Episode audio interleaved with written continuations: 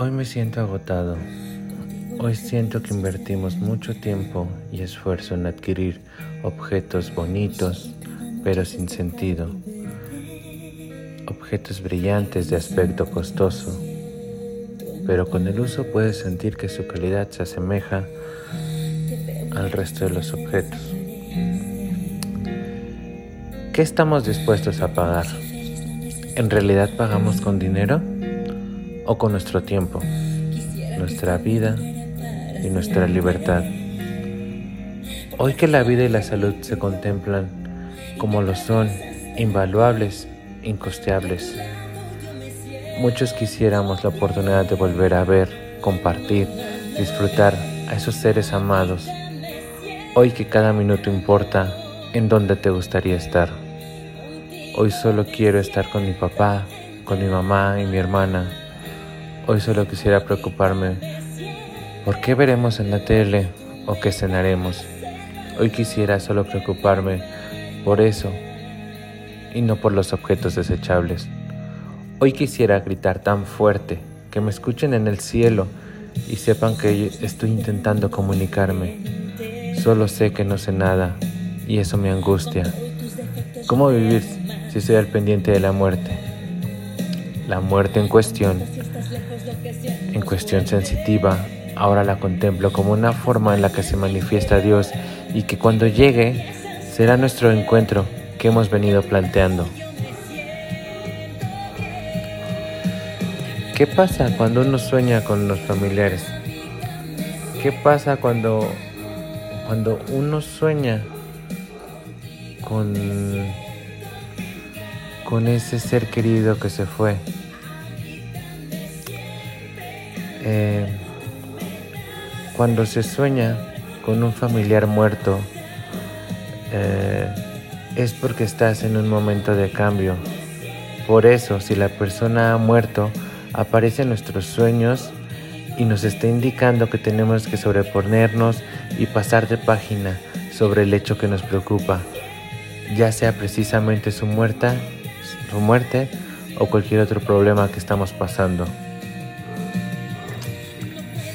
La aparición de un familiar fallecido en los sueños tiene un motivo muy concreto que es dar a luces a los vivos sobre su propia personalidad, de su comportamiento y de su, actitud ante la vida. El significado de los sueños dependerá lógicamente del contexto vital y de la relación que se tenía con el familiar, pero por lo general, si se ve en sueños a un familiar cercano, significa que, significa que sigues necesitando el cariño y su protección.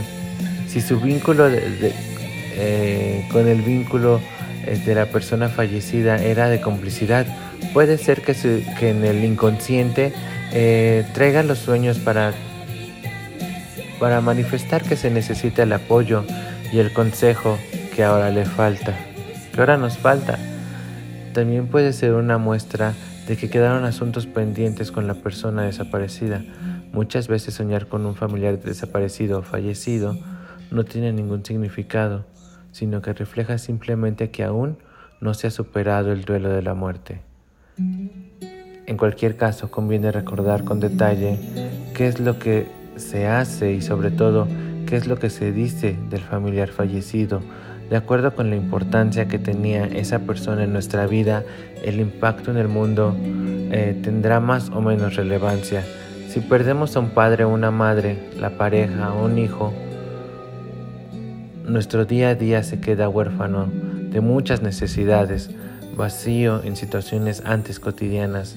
Son auténticas heridas, muchas suelen ocurrir eh, de diferentes maneras les causa, son causa de angustia, de ansiedad.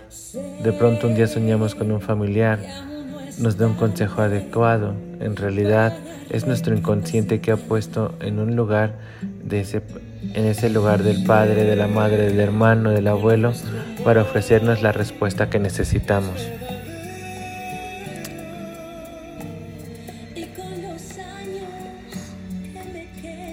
Ah, ahora les quisiera compartir una fracción de, Freud eh, de un libro muy interesante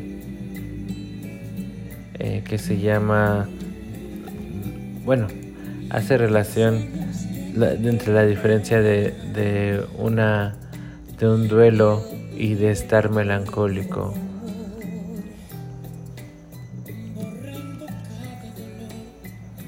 Entonces, se los voy a, compartir.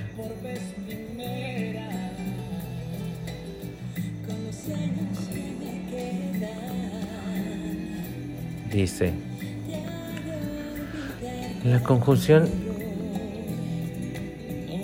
de melancolía y duelo parece justificada por un cuadro total de estos dos estados. También son conscientes las influencias de la vida que los ocasionan, toda vez que podemos discernirlas. El duelo es, por regla general, la relación frente a la pérdida de una persona amada o de la abstracción que haga sus veces como una partida, la libertad, un ideal, a raíz de idénticas influencias, en muchas personas se observa, en lugar de duelo, melancolía, y por eso Freud sospechaba que, que en ellas había una disposición enfermiza.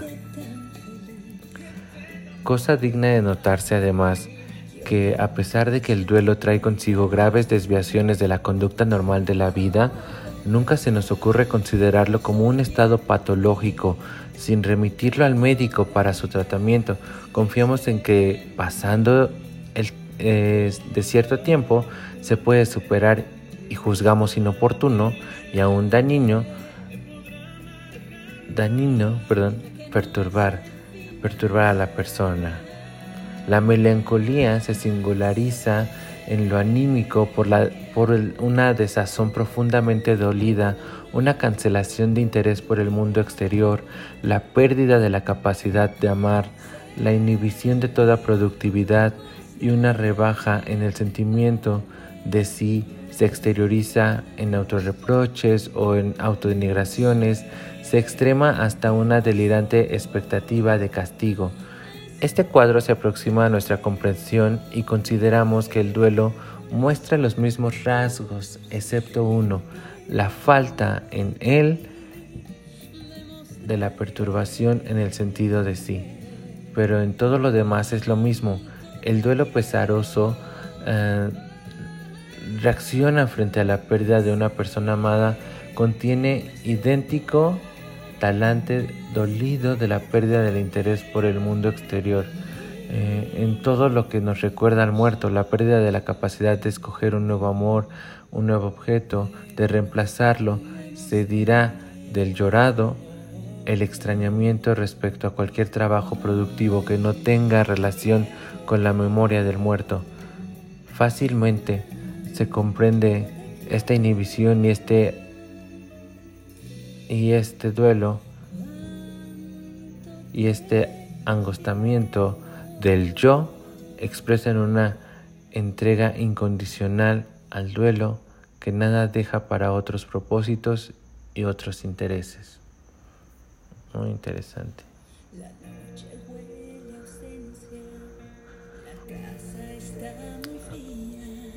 Ahora mismo quizás te suene raro o imposible porque desde tu dolor no puedes ni siquiera intuirlo. Pero esto que sientes ahora no durará para siempre. Vas a tener que hacer cosas para conseguirlo. Vas a tener que implicarte, sobreponerte, porque el proceso de duelo es un proceso activo. El dolor disminuirá, quizás no hoy ni mañana, pero perderá intensidad y lo hará espontáneamente. O podrás pedir ayuda. Existe una enorme cantidad de recursos que pueden ayudarte.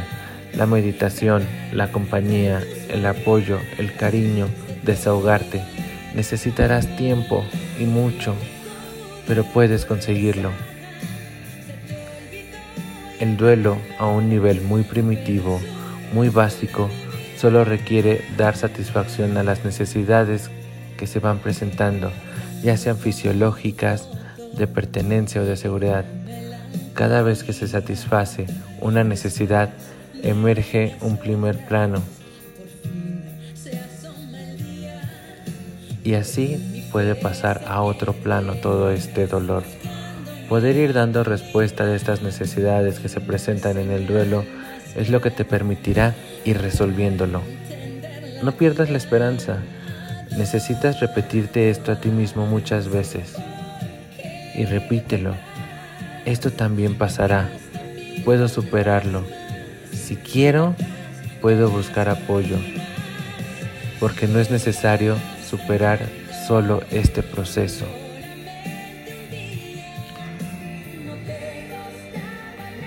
A mí, durante este proceso, que de pronto hay días en los que se me olvida. Y me he encontrado en situaciones en donde estoy disfrutando mi día, el ejercicio de mi profesión, y de pronto alguien me recuerda que, que mi hermana ya no está. Incluso me he sentido molesto con la persona porque me ha dado un golpe de realidad sin habérselo solicitado. ha sido difícil. He estado, eh, les comparto lo que a mí me ha servido. He estado con psicólogo, con atención psiquiátrica y aún así hay muchas necesidades, muchas cosas del pasado que hay, hay que trabajar, que hay que construir, que hay que soltar, que hay que resolver. La vida es muy corta y no sabemos cuánto tiempo nos queda. Por eso cada minuto cuenta. ¿Dónde quieres estar hoy? ¿Y con qué quieres pagar ese tiempo? ¿Estás dispuesto a ceder algo irreparable a cambio de un estatus? a cambio de una estrellita fuerte en tu trabajo?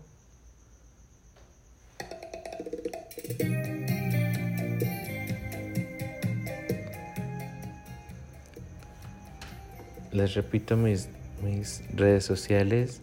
En Instagram estoy como Tarango Uri.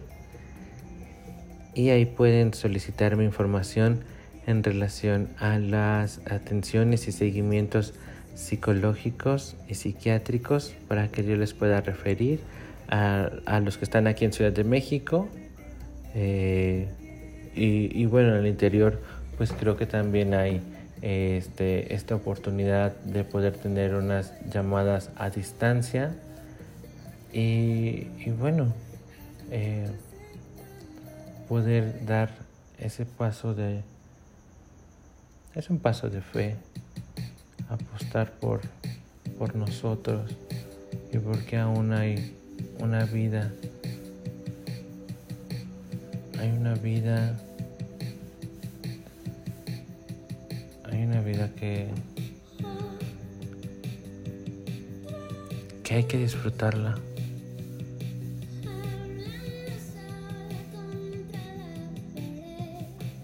Entonces, pues eso sería todo por el podcast del día de hoy. Sigo al pendiente de ustedes. Me encantaría que me digan cómo van, cómo les ha funcionado, qué les ha funcionado, qué es lo que no les ha funcionado.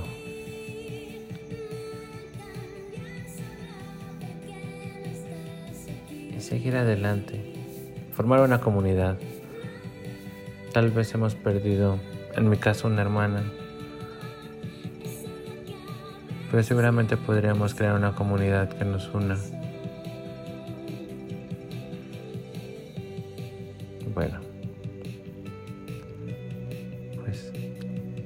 Sería todo por hoy. Soy Urias.